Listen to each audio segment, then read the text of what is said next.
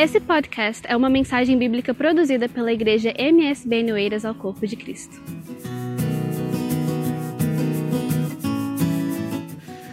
Vamos abrir a Bíblia em Evangelho segundo João, capítulo 3, versículo 13. Meus irmãos, deixa eu falar sobre um assunto que nós não podemos esquecer em tempo algum, inclusive nesta nesses próximos dias que nós viveremos. E que assunto é esse?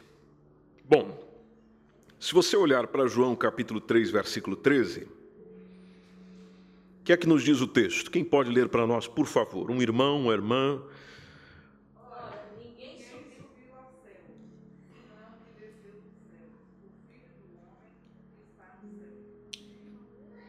Então ninguém subiu ao céu, a não ser aquele que veio de onde? E quem é que veio do céu? E quem é o filho do homem? Muito bem, vocês estão fera, hein? Parece que congregam na MSB Oeiras. Meus irmãos, o número de pessoas que acreditam na vida após a morte está mais elevado do que nunca. Uma grande pesquisa que foi feita recentemente, no qual se perguntou às pessoas sobre a sua crença em Deus ou na sua crença na vida após a morte, das 18 mil pessoas que foram questionadas em 23 países, veja que foi uma pesquisa bem abrangente, 51% estavam convencidas de que há vida após a morte. E dentro da pesquisa também havia referência de que elas estavam convencidas de que há um Deus, há alguém, há um ser superior. E a crença na vida após a morte não é um privilégio dos nossos dias, porque você olha para a história, você olha para as culturas, e você percebe que quase todas as culturas, dentro da história, creem que haja algo depois do túmulo. Por exemplo, uma das civilizações mais antigas são os egípcios. E os egípcios, se você já esteve lá, sabe do que estou a dizer, eles criam nisso. Os arqueólogos até recentemente descobriram uma barca funerária numa das recentemente início do século, né? Uma barca funerária numa das grandes pirâmides, supostamente é, para um faraó chamado Khufu. Olha que nome feio navegar, para ele navegar aos céus na outra vida. Isso está impregnado na cultura egípcia. Os antigos gregos, mais aqui pertinho da gente, frequentemente eles punham uma, uma moeda, não na boca, né? na boca do, do, dos mortos para pagar a travessia. Veja que tem pedágio, até, tem, tem portagem até para isso. Para pagar a travessia do mítico, porque tudo isso está dentro da mitologia, mítico rio da morte até a terra da vida eterna. Os índios americanos, eles enterravam os guerreiros. Você olha para a história americana, principalmente se você gosta muito daqueles filmes western, né?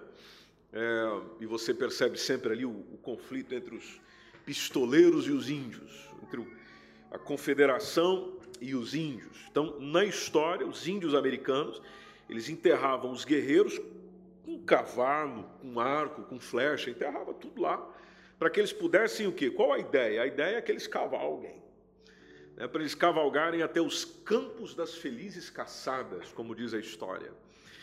Você vai um pouquinho mais para uma zona fria, lá, lá no topo do globo, vai para a Groenlândia. Groenlândia estão os esquimós. Já ouviram falar dessa gente? Não? Sim, já? Não.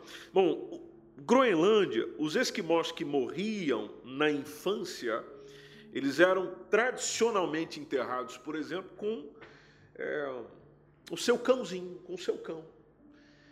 A fim de quê? A fim de que o cão os guiasse pelos supostos ermos ou caminhos gelados da, da morte. Então veja que todas essas ideias sobre a continuidade ou sobre uma vida após a morte, elas existem há muito tempo, é, podem estar cruzadas com diversas coisas estranhas a nós ou erradas mesmo, segundo o Evangelho, mas uma coisa é certa: a crença lá está. A crença de que há vida além desta vida. Há uma continuidade quando acontecer o último suspiro. Mesmo no tempo de Jesus, os judeus, muitos judeus tinham uma ideia abrangente da abrangente não, aberrante da vida após a morte, porque eles não olhavam que as escrituras ensinavam sobre isso. Então, de acordo com Jesus, e você percebe isso nos ensinos de Jesus, há realmente vida depois do túmulo. E por que é importante conversar sobre isso? Porque às vezes nós vivemos a nossa vida como se ela fosse só isso aqui. A vida é isso aí. Se alguém chegar e perguntar para nós o que é a vida, diz a vida é, é levantar cedo, é tomar o pequeno almoço, é acordar com a família e tal, ir para o trabalho. Aí você passa lá as oito horas no mínimo no local de trabalho. Depois você volta para casa, toma seu banho, para quem ainda toma banho, né, come seu lanche, janta, vai fazer alguma coisa, vai cuidar da casa, vai arrumar isso, vai arrumar aquilo, passar tempo com os filhos e tal. Deita e dorme. Para quê? Para que no outro dia tem algo novo? Não, é basicamente a mesma coisa. Vai mudar muito. Essa é a vida. Aí a gente entra nesse pensamento, nessa constância, e parece que nós só vamos pensar na vida após a morte quando alguém morre. Aí é quando parece que a gente, eu preciso ponderar a minha vida. Isso é muito comum também acontecer com pessoas que passaram ou estão a passar por uma circunstância onde a sua vida está ameaçada. Aí ela passa a valorizar a vida.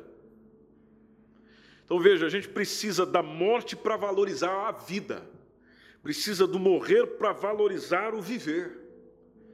E por que, que é importante olhar para Jesus quando se refere a esse assunto? Bom, baseado no texto que nós lemos, Jesus é o único qualificado para falar de um assunto do lugar para onde você vai.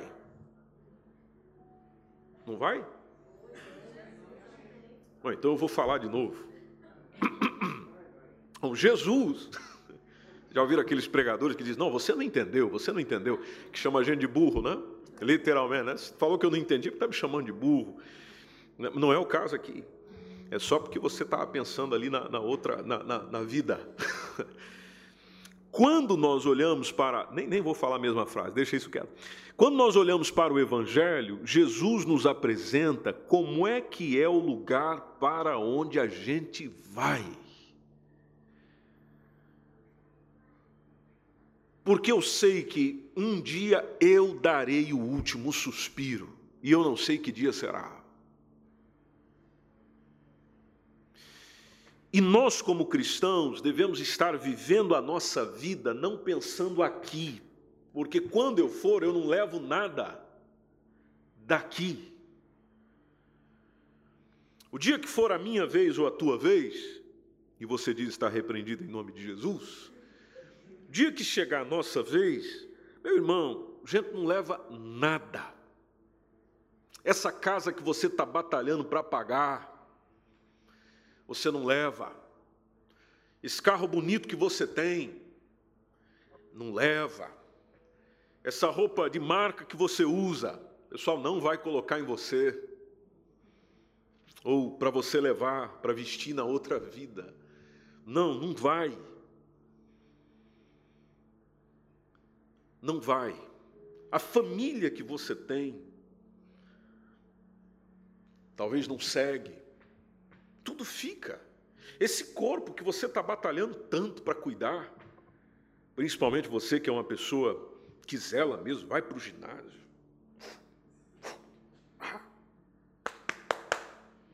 Olha esse abdômen. Não é o meu caso, obviamente. Olha esse abdômen. Se você olhar para o meu abdômen, você vai lamentar. É, olha para esse abdômen. Olha que, que coisa definida, que, que tanque. Como dizem por aí, tanquinho. Dá para lavar roupa ali. Né? Perfeito, excelente, maravilhoso.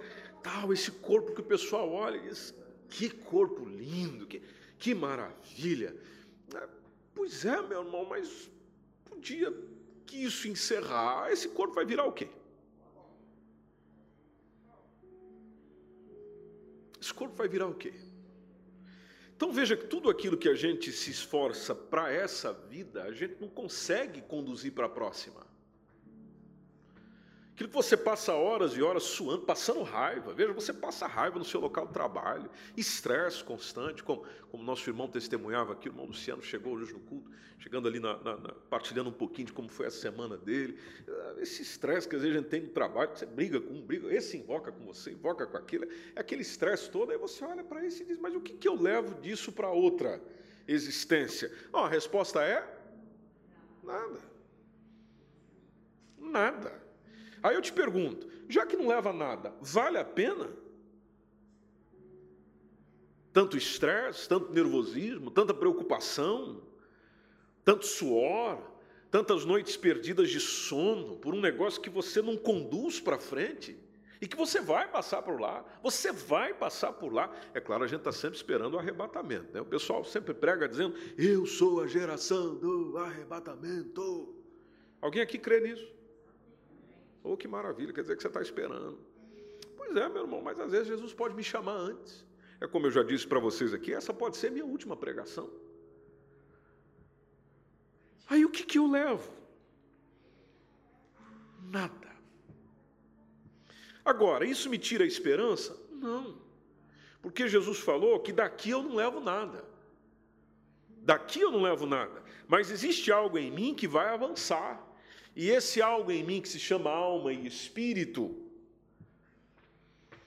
ele tem casa, ele tem morada, ele tem garantia de lugar. Porque disse Jesus em João capítulo 14, versículo 2: Na casa de meu pai, vocês lembram desse texto? Vamos juntos para quem lembra? Na casa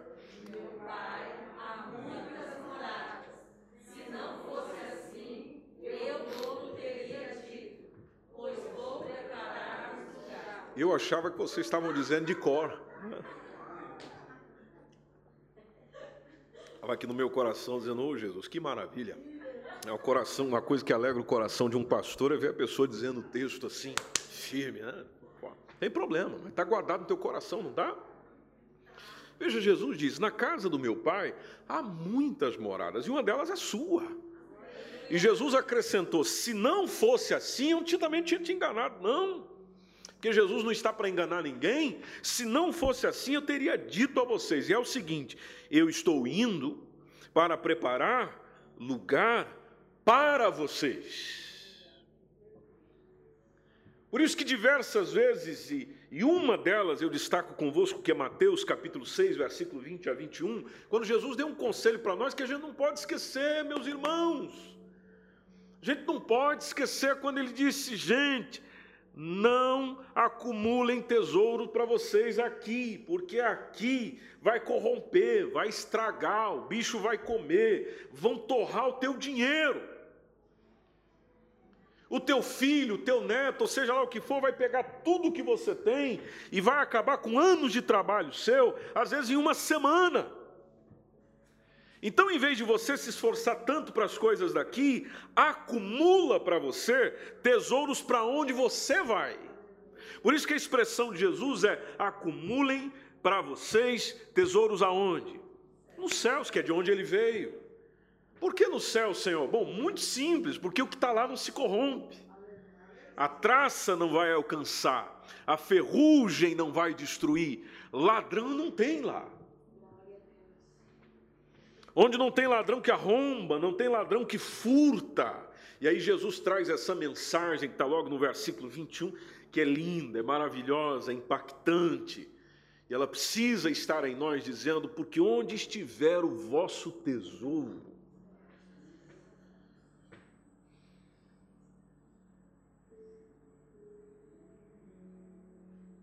tesouro nos lembra aquilo que nós damos valor.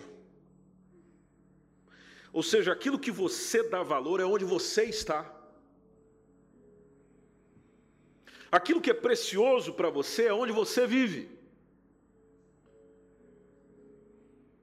E o que é precioso para você está no tempo que você gasta para cuidar daquilo.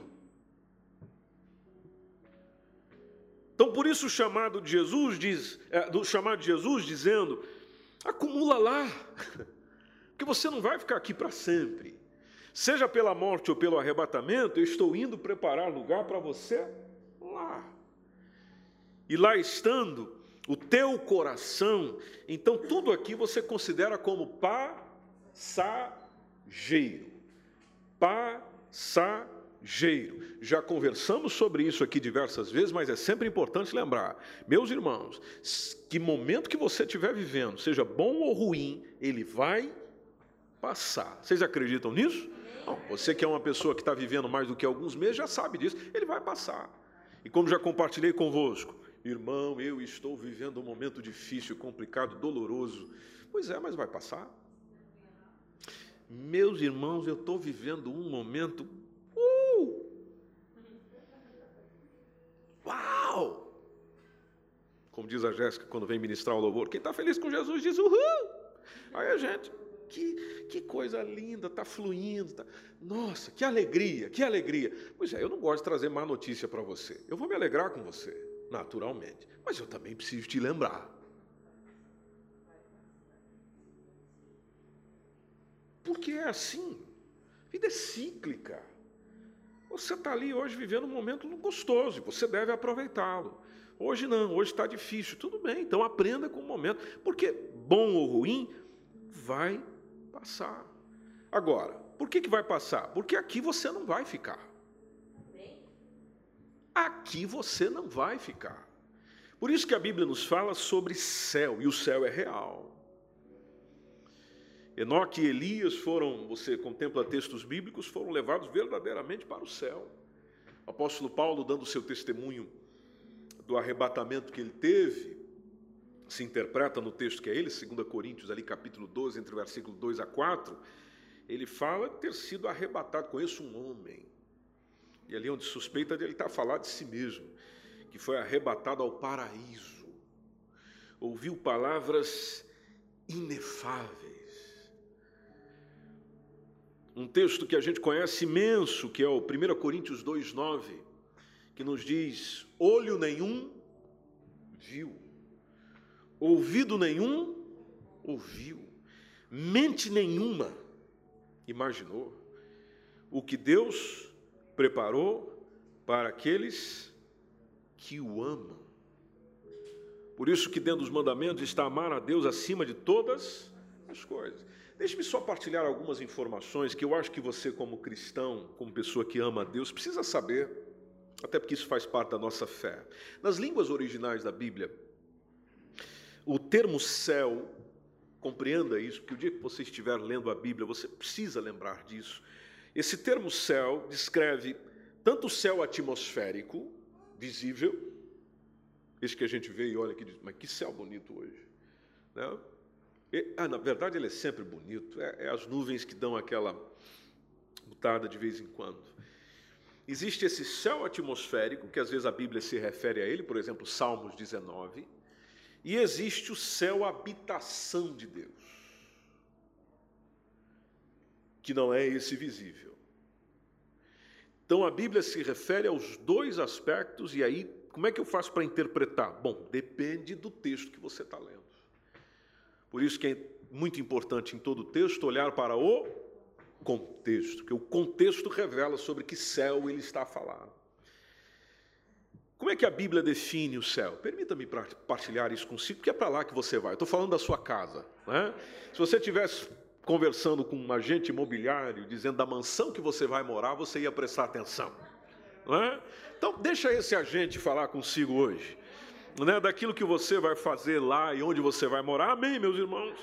Bom, onde o céu, o que a Bíblia nos apresenta como céu? O céu é o lugar da habitação de Deus, é um lugar real.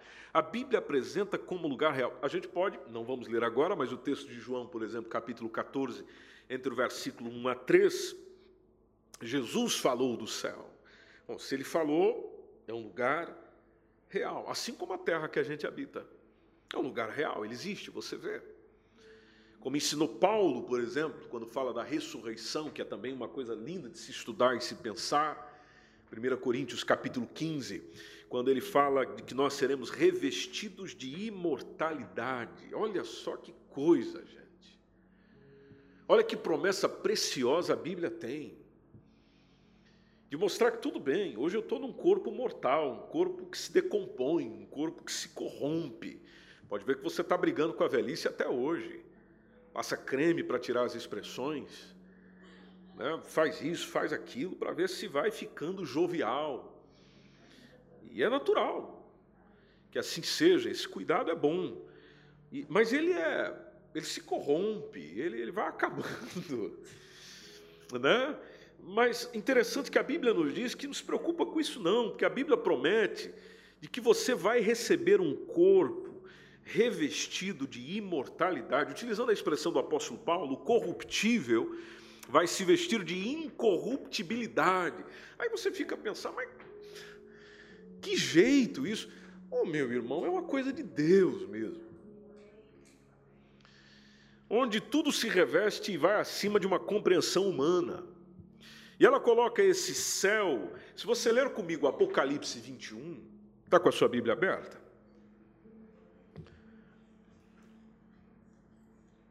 Apocalipse, capítulo 21.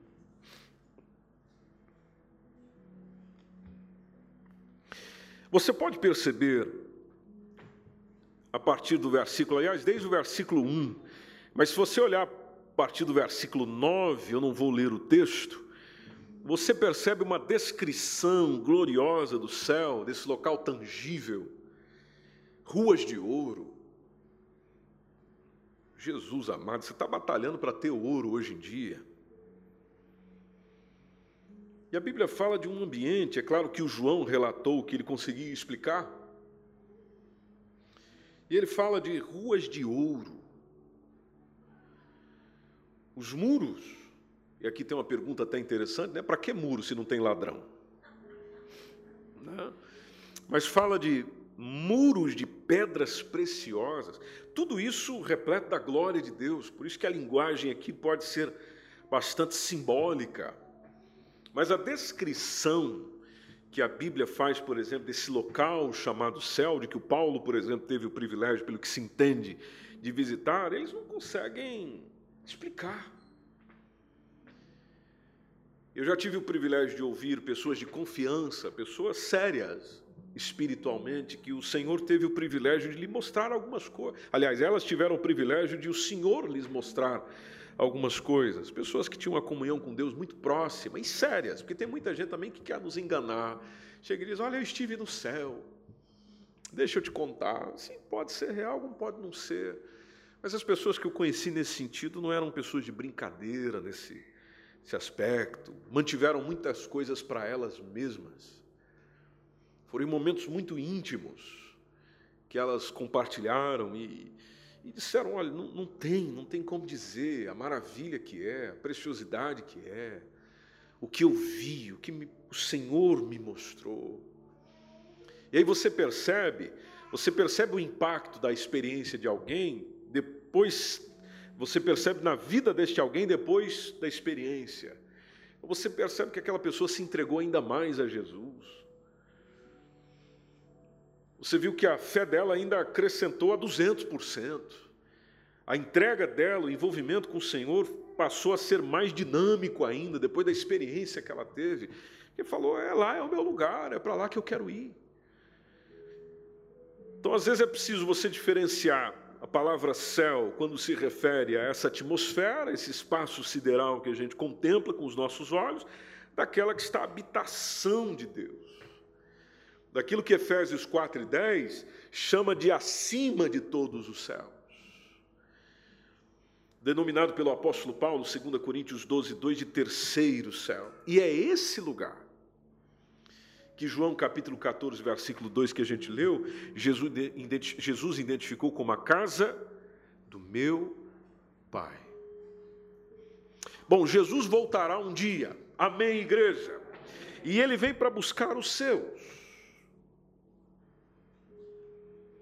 Ou seja, quem um dia recebeu-o como Senhor e Salvador e disse: Eu sou teu, Jesus.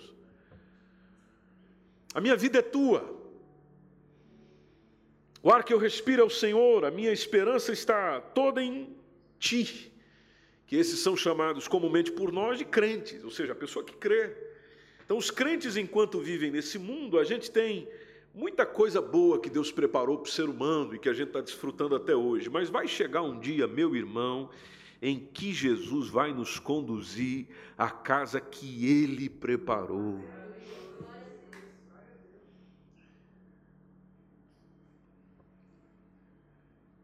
E a gente aguarda esse dia, eu não sei você, mas a gente aguarda esse dia com esperança, com alegria, com gozo, de onde o Senhor virá nos buscar. Você contempla isso nos olhos de uma pessoa que acredita em Jesus com todo o seu coração, você contempla os olhos dela, e mesmo que ela esteja próximo da morte, você vê uma alegria ali, você fica pensando, mas como é que é possível uma pessoa a caminho dos últimos minutos, das últimas horas da vida dela, com essa alegria toda? Sim, porque ela está vendo o que a gente ainda não viu.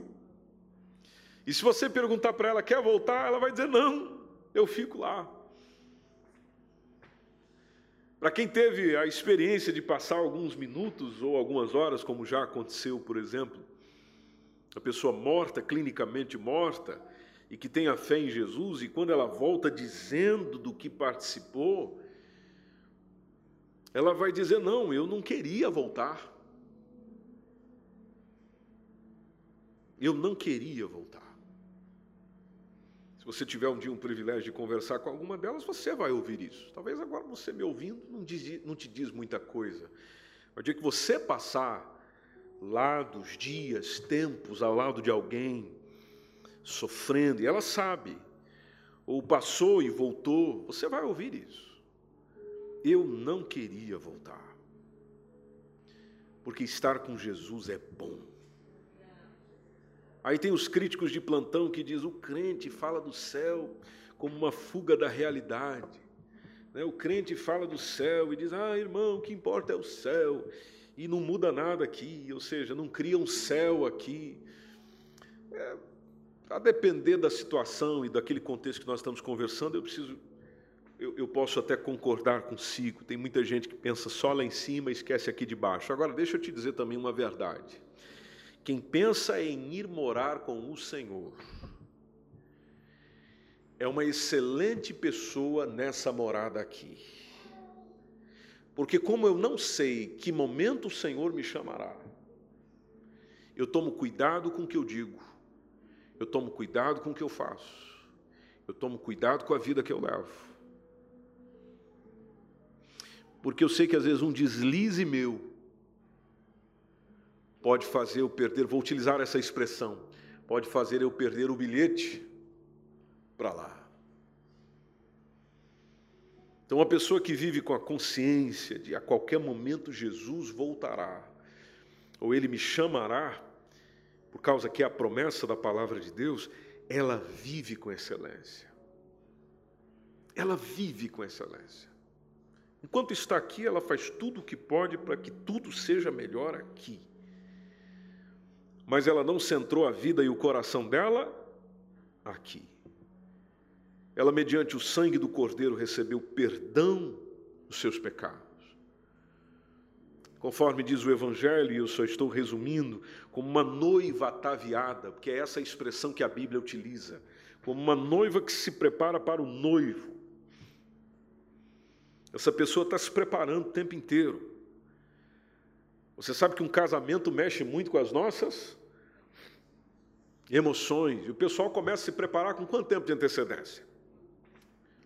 Muito tempo de antecedência. E o coração da noiva, então? Não é noivas. coração da noiva já está, é aquela preocupação é com o vestido, e, os, e até os convidados, é aquela preocupação, o que, que eu vou usar? Preciso comprar roupa. Estou vendo esse desafio lá em casa, porque nós estamos participando de vários casamentos esse, esse ano, e ainda tem mais alguns nesse fim de ano. E aí lá está, e a Jéssica não repete uma roupa.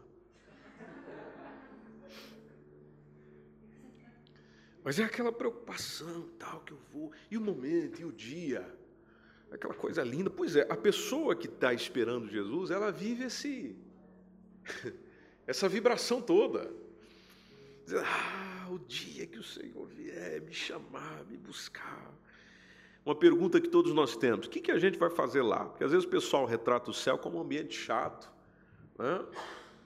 um ambiente que muita tranquilidade. O pessoal já imagina um anjinho tocando um violino, não é assim? E você deitado numa rede. Principalmente para quem é baiano, essa baiano e mineiro, né? Essa notícia faz bem. E a rede ali, e o anjinho tocando. Aí vem um outro anjo com a. Não é assim, não? O quê? Não é só rede. Não, não, não. Estou falando que é só rede, não. Estou falando que o baiano mineiro gosta da rede. Né? Não é só rede, não. É, não, não é só rede, não. O baiano trabalha muito. Né? Aleluia. Aí vem alguém. Vem alguém e entrega ali para você comer. Aí você pega a uva, uva celestial, reluzindo, e coloca na boca e desfruta, dizendo: Céu, lindo céu como eu batalhei para chegar aqui. Oh, Jesus, muito obrigado. E vai ser aquele maravilha, aquela serenidade toda. Não, meu irmão, no céu a gente vai adorar, adorar. Quando você ouve a Bíblia, quando você lê a Bíblia falando de, do, do, do, ambiente celestial, a gente não vai ficar ali na letargia, não, na contemplação, sem qualquer atividade. Não é esse tipo de céu que a Bíblia descreve. Não, muito o contrário, a atividade é intensa. Agora, uma coisa é certa: você também estará com um novo corpo, uma nova realidade. Seu corpo é outro. Não cansa, não, até porque agora ele é eterno. Olha que maravilha. É por isso que tem muita gente que diz que cuida do corpo. Eu cuido do corpo porque o corpo vai ser eterno. Pois é, mas ele vai ser transformado. Essa dorzinha de coluna vai passar, essa dorzinha de cabeça vai ficar, essas lágrimas de tristeza que você derrama não vai derramar, porque no céu, meu irmão, tudo isso acabou. Findou, acabou o sofrimento, acabou a dor, acabou a lamúria, acabou, acabou.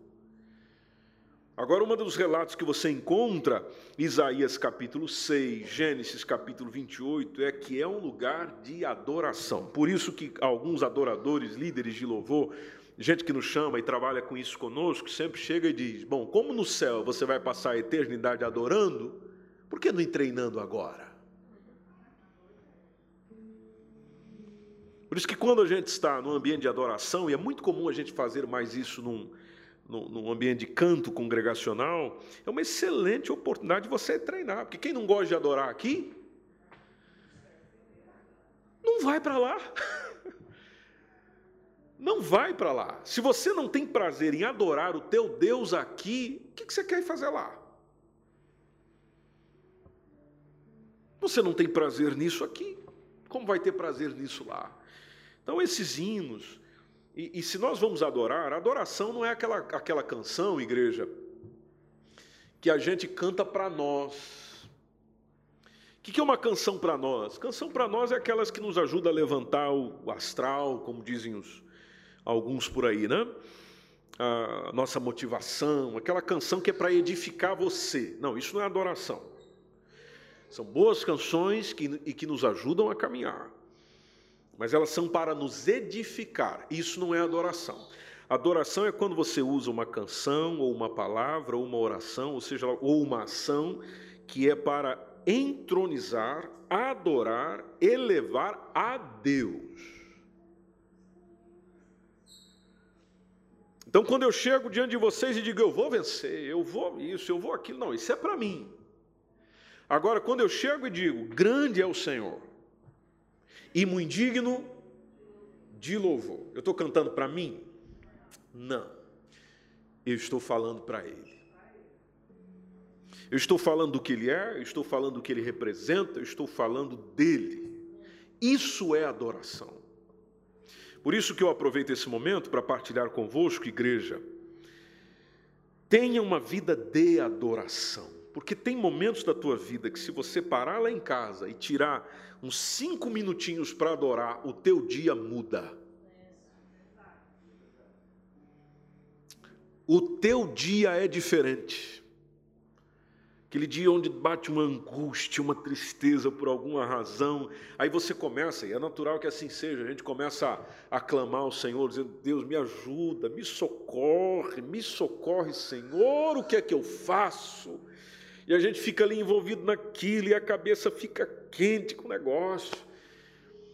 E às vezes você esquece que se você tão somente dobrar o teu joelho ou não, ou em pé, ou sentado, do jeito que você quiser, e começar a adorar a Deus, entronizar o nome dEle, glorificar o nome dEle, bendizer o nome dEle, adorar o nome dEle, seja por meio de uma canção, seja o que for, quando você se expressa em adoração, meu irmão, minha irmã, você sente o Espírito Santo vindo ao teu socorro, confortando o teu coração, levantando o teu espírito, movendo a tua alma, te preparando para os desafios e te preparando para as coisas excelentes que Ele tem para você, no momento de adoração ao Senhor.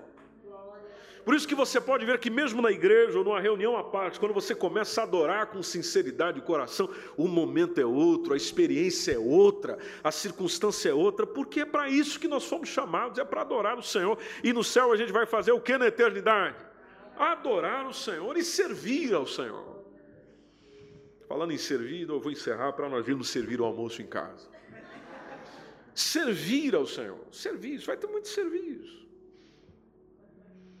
Então o céu é o nosso destino.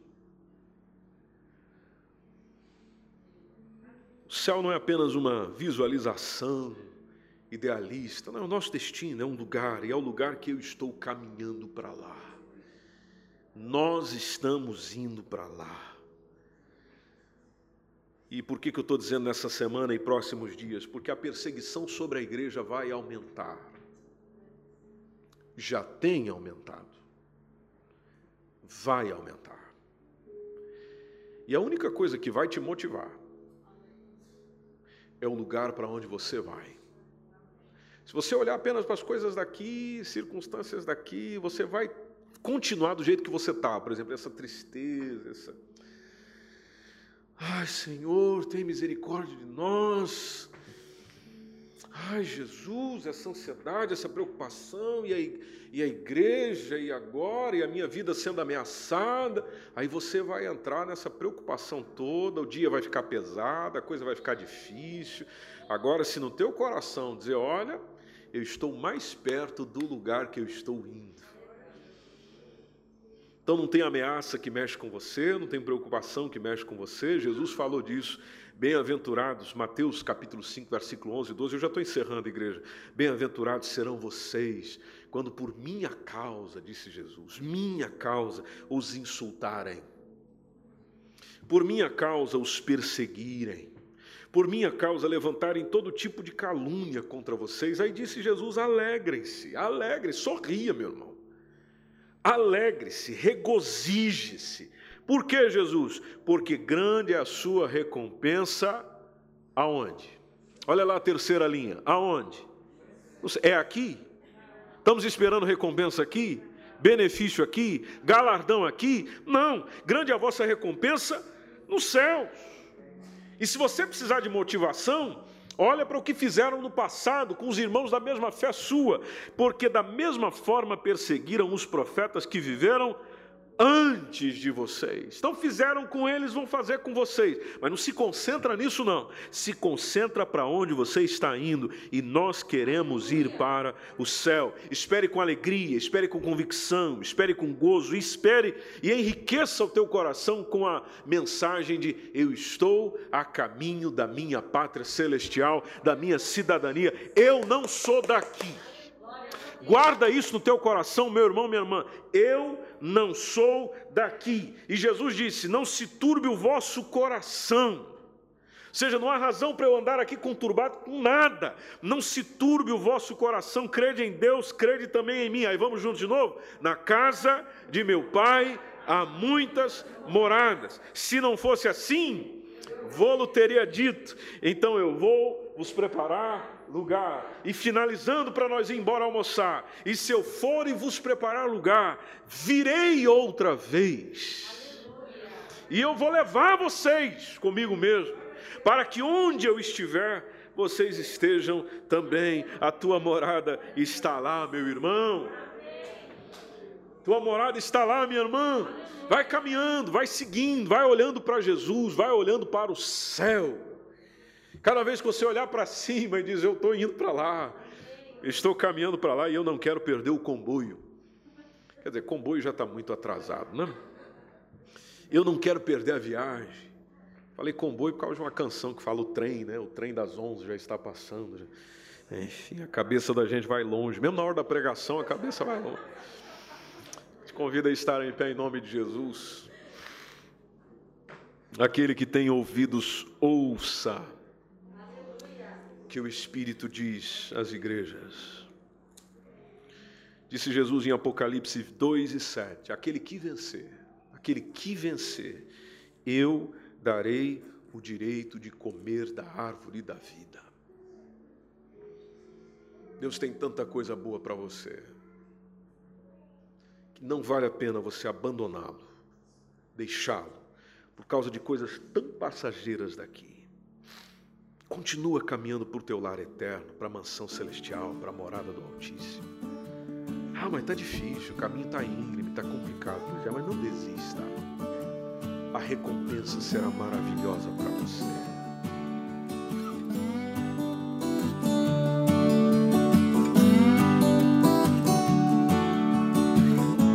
Esse foi mais um podcast, uma mensagem bíblica produzida pelo MSBN Oeiras. Siga-nos nas nossas redes sociais, Facebook e Instagram. Subscreva o podcast Igreja MSBN e também o nosso canal no YouTube e ainda saiba mais em msbnportugal.com.